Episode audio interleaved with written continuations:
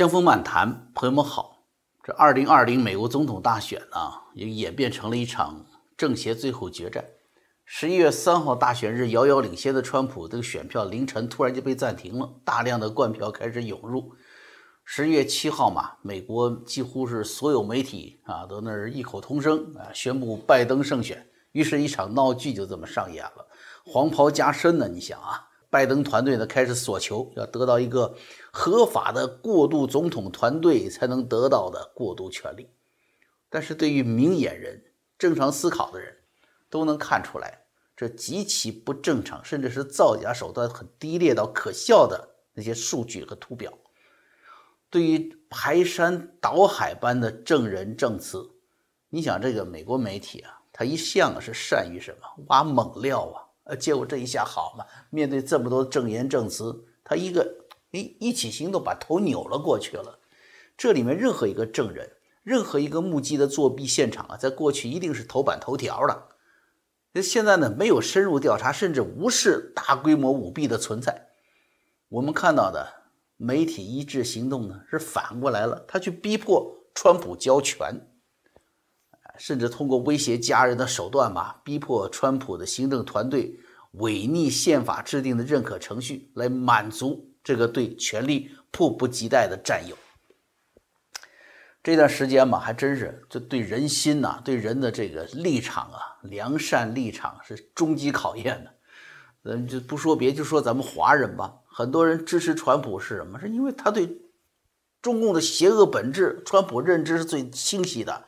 啊，对中共、对香港、对台湾的那种肆虐，对西方世界的这个渗透控制，川普对他的打击和反制力度最大，而且带出来一个鹰派团队，对中共下手最狠。川普当政啊，就算是一些在海外啊，就算是跟中共有这个暗通款曲的吧，这些人呢，他也不敢逆势而动，是吧？他也得在海外混，他怕川普整他。那现在呢？好嘛，一阵逆流起来了，很多就开始心惊摇动了啊！什么啊？这拜登也行啊，川普也行，这都是西方民主制度的选择啊！就来这些论调。我跟你说呀，你这论调不对。首先，选择怎样的人当总统都行吗？你选择怎样的人，就代表他能代表你的价值观呢。就代表你希望的美国社会往哪条路上走啊？选川普，你就是选择那个眼看着自己亿万身家缩水，却坚持拿一个美元工资的爱国者。面对媒体无尽的攻击污蔑，三年多，对不对？通俄门、电话门，乃至最后要弹劾，一刻都没歇过，完全是政治陷害的风浪当中啊！在这种风浪当中，他依然兑现四年前竞选承诺，这么一个总统。你要选拜登呢，那就是选择利用权力为家族谋利的政客。这样的角色呀，满世界都是，在大陆我们见的还少吗？天天啊，日理万机啊，为人民服务。一出事儿，你看家中现钞一抄，把点钞机都要烧掉好几台。就这种高官，不是一个德行吗？对不对？你选川普。你就选择了体面高贵的家庭，孩子一起帮助你来实现美国再次伟大的理想。这是什么？把心中的美好分享给全体的美国人。那你要选拜登呢？哎，那你你肯定就是喜欢这儿吸毒啊、乱伦、权钱交易。这拜登面对媒体关于他儿子吸毒的问题，他自己都亲口说了，他可以充分感受到一个有吸白粉的儿子那个家长的难过。那好，你反过来想，连拜登自己都很不爽的家庭境遇，他凭什么要把它拿出来扩展到社区嘛？整个社区、城市、整个州都要大麻合法化，那他不是把自己难以承受之恶扩散到全社会吗？你就是比较还不明显吗？一个是分享内心美好，一个是扩散家中之恶，对比多明显呢？这还有一种说法，呢，就是说不要轻视美国的百年民主制度，要相信啊，这次呢，不过就跟以往一样，呃，大选嘛，就是充满斗争啊，互相攻击，最后呢，选票定乾坤，是一个正常的轮换。其实有意思的是什么？你观察一下，说这个话的往往在过去都在振振有词，诉说中共对美国的侵害渗透有多么厉害，甚至要征服、要颠覆西方的民主制度了。美国是多么的脆弱不堪了。但是，当这样的颠覆在这次大选彻底的总爆发，我跟你说，就差一步就能成为可怕的现实的时候。哎，这些原来说中共多危险、西方多脆弱的人呢，突然歌颂起西方的民主不可战胜了，只是自然轮换而已。其实这些人呢，他们忘记了民主制度的根本，不是为了去维系一套好看的一个一个制度系统，而是为了什么？去彰显民意，更是为了保障人民对抗可怕的专制制度。现在我们看到的哈。我我我想这些民运人士也不反对的啊，就是什么？就是中共早已在美国社会每一个角落都在发挥影响力。既然这样，中共怎么可能放过最直接、最轻松获得权力的总统大选呢？所谓“选票定乾坤”这句话本身，在美国就不对。美国的立国原则就是小心翼翼地预防多数人的暴政。你看，在美国的早些年啊。在他们这个选举的早些年历史当中啊，交通资讯不发达的时候，哎，看一份小报就可以影响一个县选，影响他县的选举结果了。那你想，现在如今资讯高度发达了，高科技公司的社交平台的控制计算方法呀，还有计算机，它这个软件可以刻意的作弊呀，那不可以控制更广泛的区域嘛？然后呢，哎，更。堂而皇之的可以代表更广泛的人民了。其实我们还不熟悉这套套路吗？是吧？那一九四九年就被站起来了啊，然后数次被代表。但是真正你做中国人呢，你会发现永远都是一小撮，一小撮反革命，哎啊，一小撮不法商人，呃，一小撮右派，一小撮睡在斯大林身边的赫鲁晓夫。后来到天安门事件了，是吧？一小撮天安门不明真相的群众和一小撮学生，啊，新疆、西藏、内蒙一小撮民族分裂主义，香港一小撮的港独，台湾一小撮台独，啊，国内的这个信仰团体是吧？一小撮被外国势力控制的信众，那当然了嘛，你这释迦牟尼啊，耶稣不都是外国人嘛？呃，你信佛教，你信基督教，哎，就是被外国势力控制了，呃，当然了，也有 Made in China 的哈，三自教会，哎，无神论的中共领导教会，他就这一套，你知道吧？政权用统一的党的宣传机器，用国家机器来对付你。我跟你说，在这种情况，你就算再等四年，你能翻盘吗？你永远就是那一小撮了。我为什么说这些民运人士糊涂呢？过去的美国政府更迭啊，它仅仅是行政权力的更迭，而这次如此大规模的舞弊操控选举，那是公然窃国了。而且更可怕的是什么？我们已经了解到了，他们已经有预谋用填塞最高法院的计划来控制三权分立的另外一极。啊，更可怕的是，不仅仅是预谋了。是已经充分展开的。你看这次的媒体，六大财团控制的百分之九十的媒体集体行动。这美国还没变成共产主义美国的，就已经出现了这这这什么《纽约真理报》了，是不是《华盛顿真理报》了？啊，出现了这个美国新华社通管天下的局面了。我的频道的老朋友啊，应该有印象，我我谈论过这个《纽约时报》的堕落，我也谈论过。美联社与新华社合作的荒唐，那当时还有些朋友其实不以为然。我看过留言，今天你们看，这已经不是预谋了，而是正在进行中了。法律诉讼不报道，就说没有证据啊。那莫非局长被威胁啊，连连家里的宠物，连狗都被被威胁啊，不报道，只说拜登接受权力开始阻隔。这是列宁当年那个叫《金马克》报纸已经开始操纵人们的正常思维了。这是美国呀新闻历史上最黑暗的时刻。我跟你说，这还不算，还有更可怕的。刚才算预谋呢，啊，这么巨大规模的选票舞弊操控，涉及深入各个州、各个县的这些极左背景的啊监督票选的组织团体，啊，涉及到被收买的你脸红心里蓝的啊那些人，像乔治亚州长州布钦那样的共和党官员，还有呢，你想哈，这么大规模的操控作弊。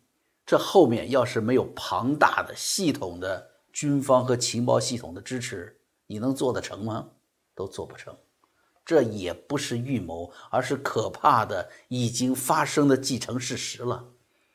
所以不能那么糊涂啊！这再也不是你们所说的传统仪式上的民主选举，不是那四年一次的选举了，而是彻底的一场窃国政变。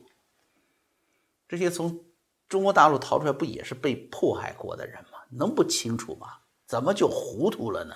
哎，嗯，咱们说哈，如果说一切以反共为最大公约数的话啊，就说海外民运嘛，啊，各有各的想法，各有各的见地。但是呢，反共应该是最大的公约数，谁反共坚决，你是不是就应该全力支持谁嘛？对吧？毕竟嘛，你们不管以怎样的民主高论解释说你为什么反对川普。啊但是下面这些现实，你们如何解释呢？第一个，咱们知道，说砸烂几个旧世界，建立新中国，谁喊的口号？中共，他篡政时候喊的口号。共产主义者呀，从巴黎公社开始就是砸烂一切，建立新秩序，这是共产党人标准的符号。在大选之前，美国的主要城市啊，旧金山呀、纽约呀、芝加哥呀。出现了大规模的暴乱，西雅图、波特兰这整个就城市瘫痪了。暴乱者喊的口号是什么？就是这个：砸烂一切才能重建，是吧？You can't rebuild until you break it all the way down。而他们的背后什么呢？安提法、黑人命贵，已经摆明了就是中共在支持。美国左派政府官员看着了，干了什么事儿啊？单膝跪下。那国会山的民主党议员不也是吗？单膝跪下支持他们。川普的恢复法律和秩序的行动却受到媒体的一致攻击。好，那么你说你反对中共，你要一个最大公约数，你不会公开赞美中共，你却反川，你要支持美国的共产主义运动，这个逻辑上怎么说得通呢？是吧？第二呢，这拜登上台是不是还会向他的幕僚们宣称的说，对中国会还会很严厉的？哎，你看看他的内阁成员就知道了，怎么严厉？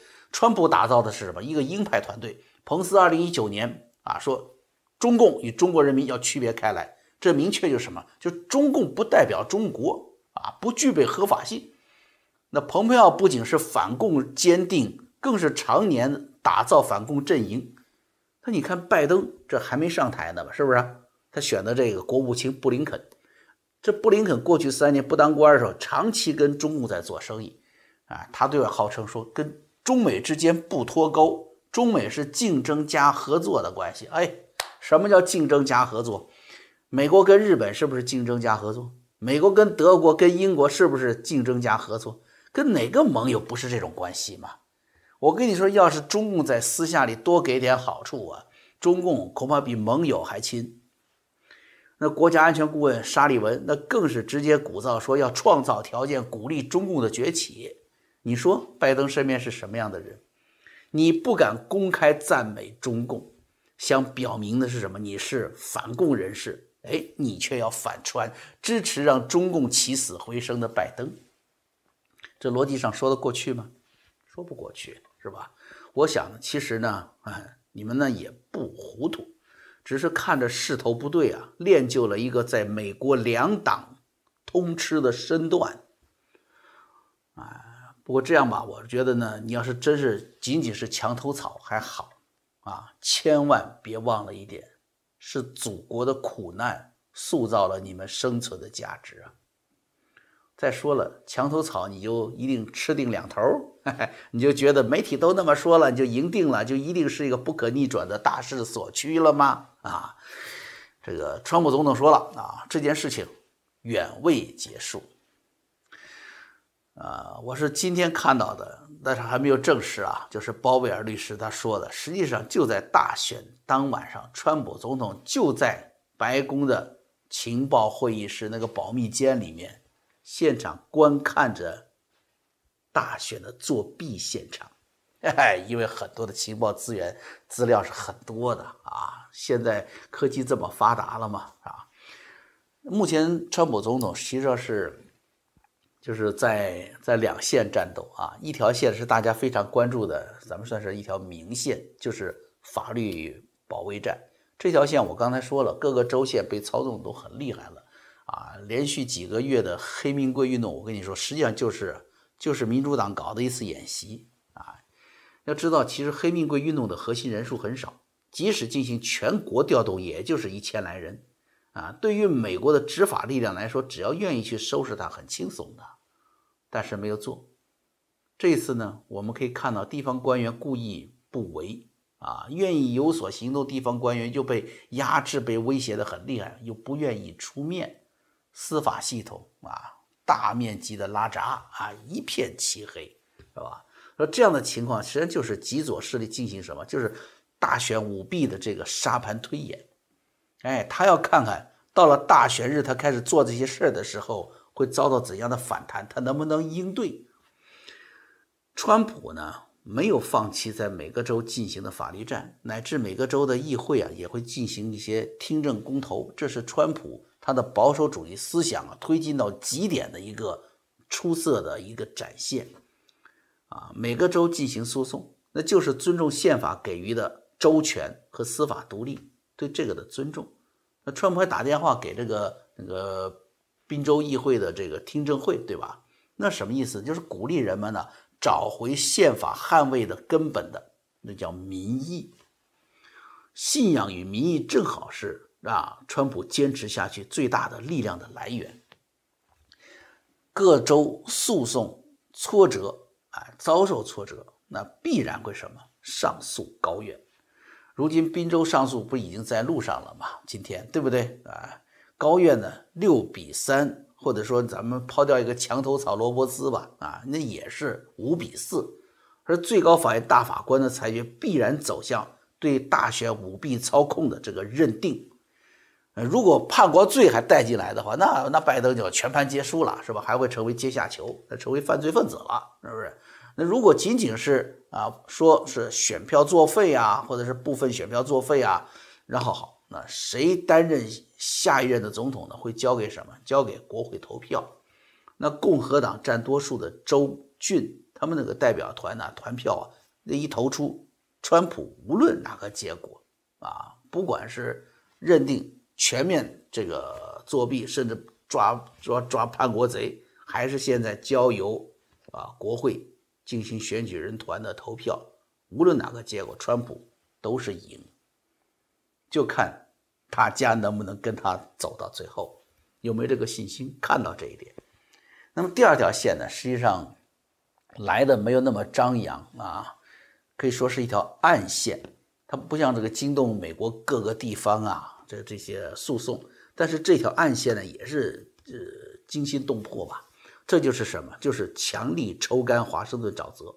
这里面以司法、情报、军队系统。这些掌握国家机器最大公权力的机器，这些机构啊，在这儿打的是最为惨烈。我呢就想按照这个时间线啊，说明一下最近发生在军队系统、发生在国防部的斗争。这么一看很有意思的。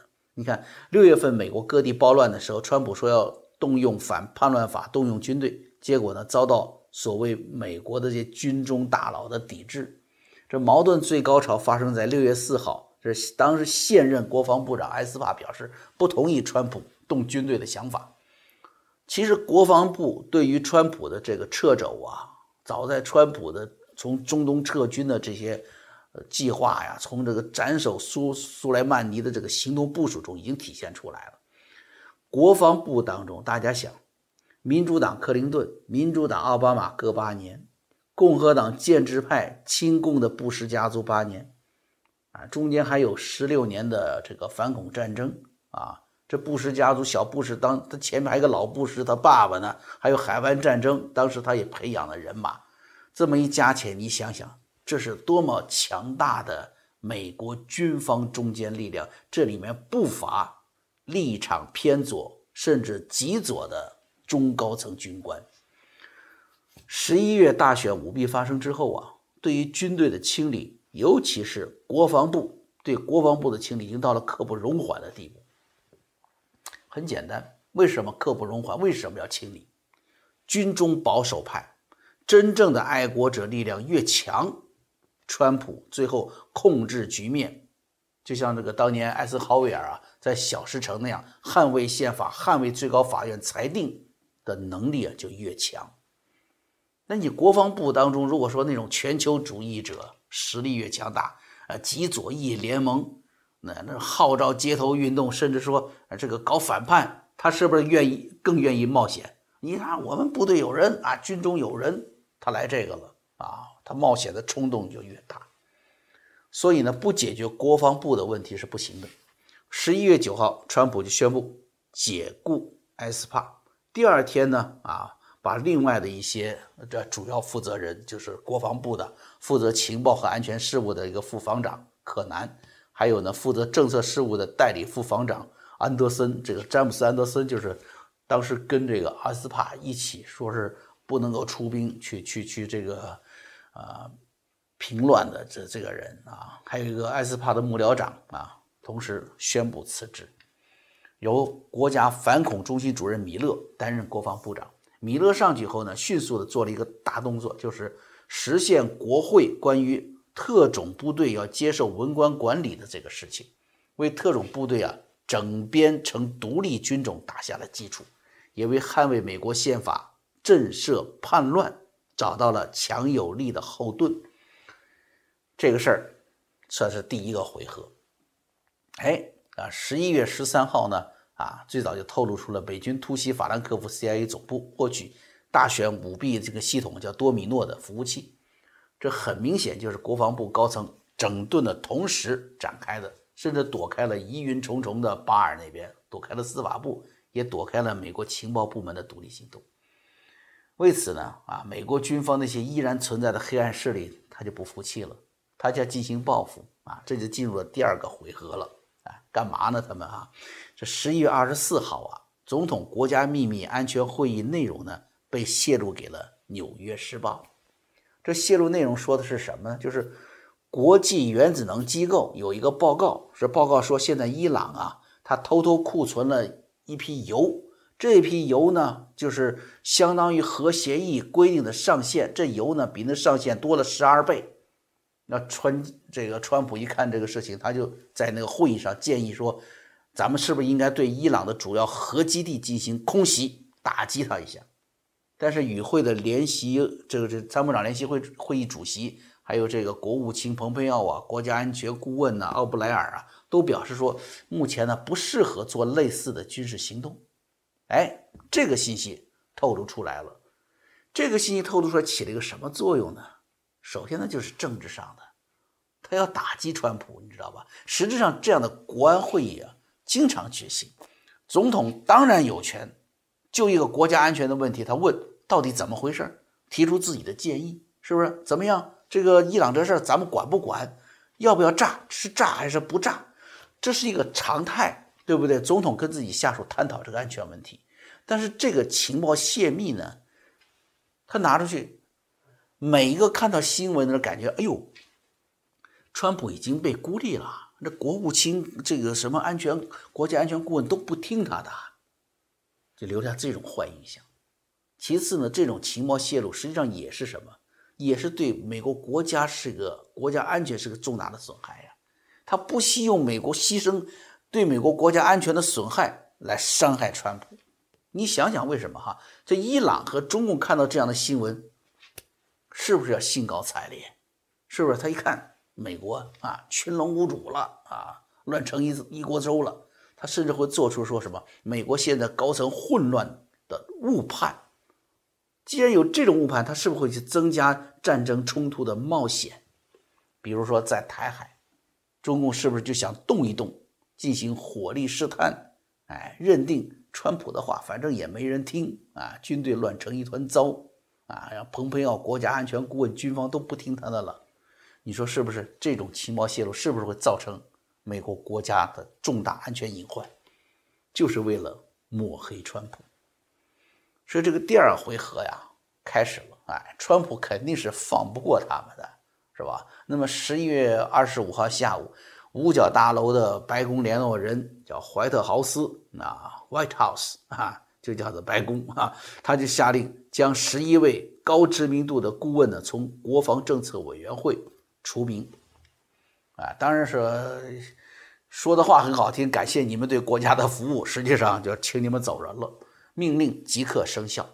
这个政策委员会有点像中共当年叫什么叫顾问委员会，虽然对国家最高权力的掌控方式不一样啊，但是对于。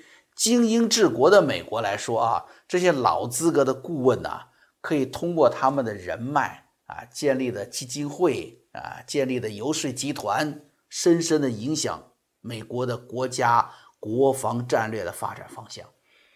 我们看看都哪些啊老顾问被川普给撵走了啊，就知道川普这一回合他打击的针对目标了。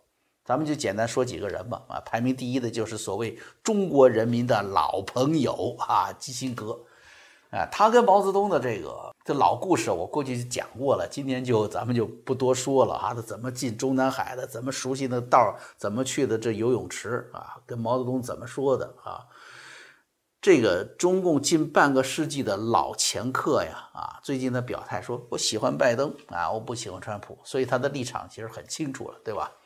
那么第二个人是谁呢？第二个人是叫奥尔布莱特。奥尔布莱特是克林顿时期的国务卿啊，第一个美国历史上第一个女国务卿。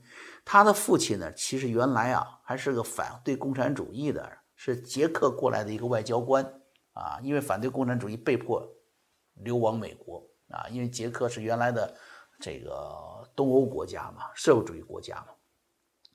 这奥尔布莱特呢，那他成立的奥尔布莱特石桥集团却反了。这跟中共呢，他关系搞得火热。这次拜登新建内阁当中啊，有个叫琳达·格林菲尔德，是被任命为联合国大使的那位，他就是克林顿时期阿尔布莱特这第一份委任不也是嘛，也是这个联合国大使嘛？哎，他有点继承阿尔布莱特的这个 工作的那感觉啊。而琳达现在是什么？他现在就是石桥集团的副总裁。另外呢，还有三名拜登这个叫做国务院审查小组的成员。也都是来自阿尔布莱特的这个石桥集团。有一份杂志啊，叫做《美国脉动》，他一个资深记者呢，十一月二十四号发表的文章，就形容这个阿尔布莱特啊石桥集团，实际上就等于中国共产党集团。他这个表达，为什么呢？你看这个集团公司啊，它的北京北京有限公司的董事长名字叫金立刚啊，都在他的那个花名册里面。他呢，原来是中共驻美国的大使馆的经济参赞，本身就是中共的高级外交官。还有呢，很多这个石桥集团的高级顾问呢，分别来自中共外交部啊，什么美洲司这个副总干事啊，啊，还有什么原来的中共国务院的法制办主任啊，中共国务院知识产权办的办公室的这个负责人，你就就就这么一窝人，你知道吧？啊，中国的、美国的啊，一起办公。一边是中共的高级干部，另一边呢，马上要进入这个拜登团队，成为白宫的领导者。你说就这样的组合，美国还有的好吗？这次啊，美国国防部大换人，主管情报和特别行动的叫沃特尼克。他当年呢，就是他啊，发现并报告说，川普你的竞选团队啊啊，被美国情报界监视了。这个报告一出来，就就大家就往下追嘛，一追追到了前总统奥巴马下令的，啊，这个用情报部来监视这个川普竞选团队。更重要的是什么呢？大家知道这次感恩节，川普赦免了为他遭受冤屈的福林将军沃特尼克呀，当年就是福林将军担任情报局长时候的高级助手。所以你看，由沃特尼克这种人来执掌国防部的情报与特别行动，川普是不是特别放心？他一定会全力支持川普的军事政策的。那么刚才说换下去的什么奥尔布莱特呀，这基辛格这种高级顾问换上来又是谁呢？啊，别人还不知道啊，人选还在定呢啊。现在至少知道的一位就是美国保守派领袖、前众议院议长金里奇。所以你看哈，这个川普从从幕后到前沿的执行者，他给国防部换血这个动作非常的大。而同时呢，美国海军陆战队在加州最大的军营彭德尔顿军营最近啊，有一支最有战斗力的部队开拔了，这是美军第十五远征军。哎，去哪儿了呢？啊？菲律宾苏比克湾，那三十年前呢，这个十五远征军就驻守在那里，是对东南亚协防的，镇守南海的这个主要地面特遣部队。说是地面部队啊，他其实也很能，也很能的啊，空海一体战的高手。这下子十五远征军跟在日本的那个第三远征军就形成了对台湾与南海地区的一个叫前行态势。这是一个对中共非常巨大的军事威慑力量，这意味着什么？就是在南海啊，你看航空母舰来了，航空母舰来了，不光是能空袭啊，它搭载的美军可以进行登陆作战了。这想起来一个词儿，叫什么？叫做什么？叫天罗地网啊！你看看哈，即便是现在川普在大选当中呢，别人要说碰到这个事儿，你应该是焦头烂额了，未必。啊，就在这种恶劣的情况下，川普依然啊，在美国本土也依然在针对中共的邪恶大本营铺设着一个正义的天罗地网。江湖漫谈啊，我们呢下回再见。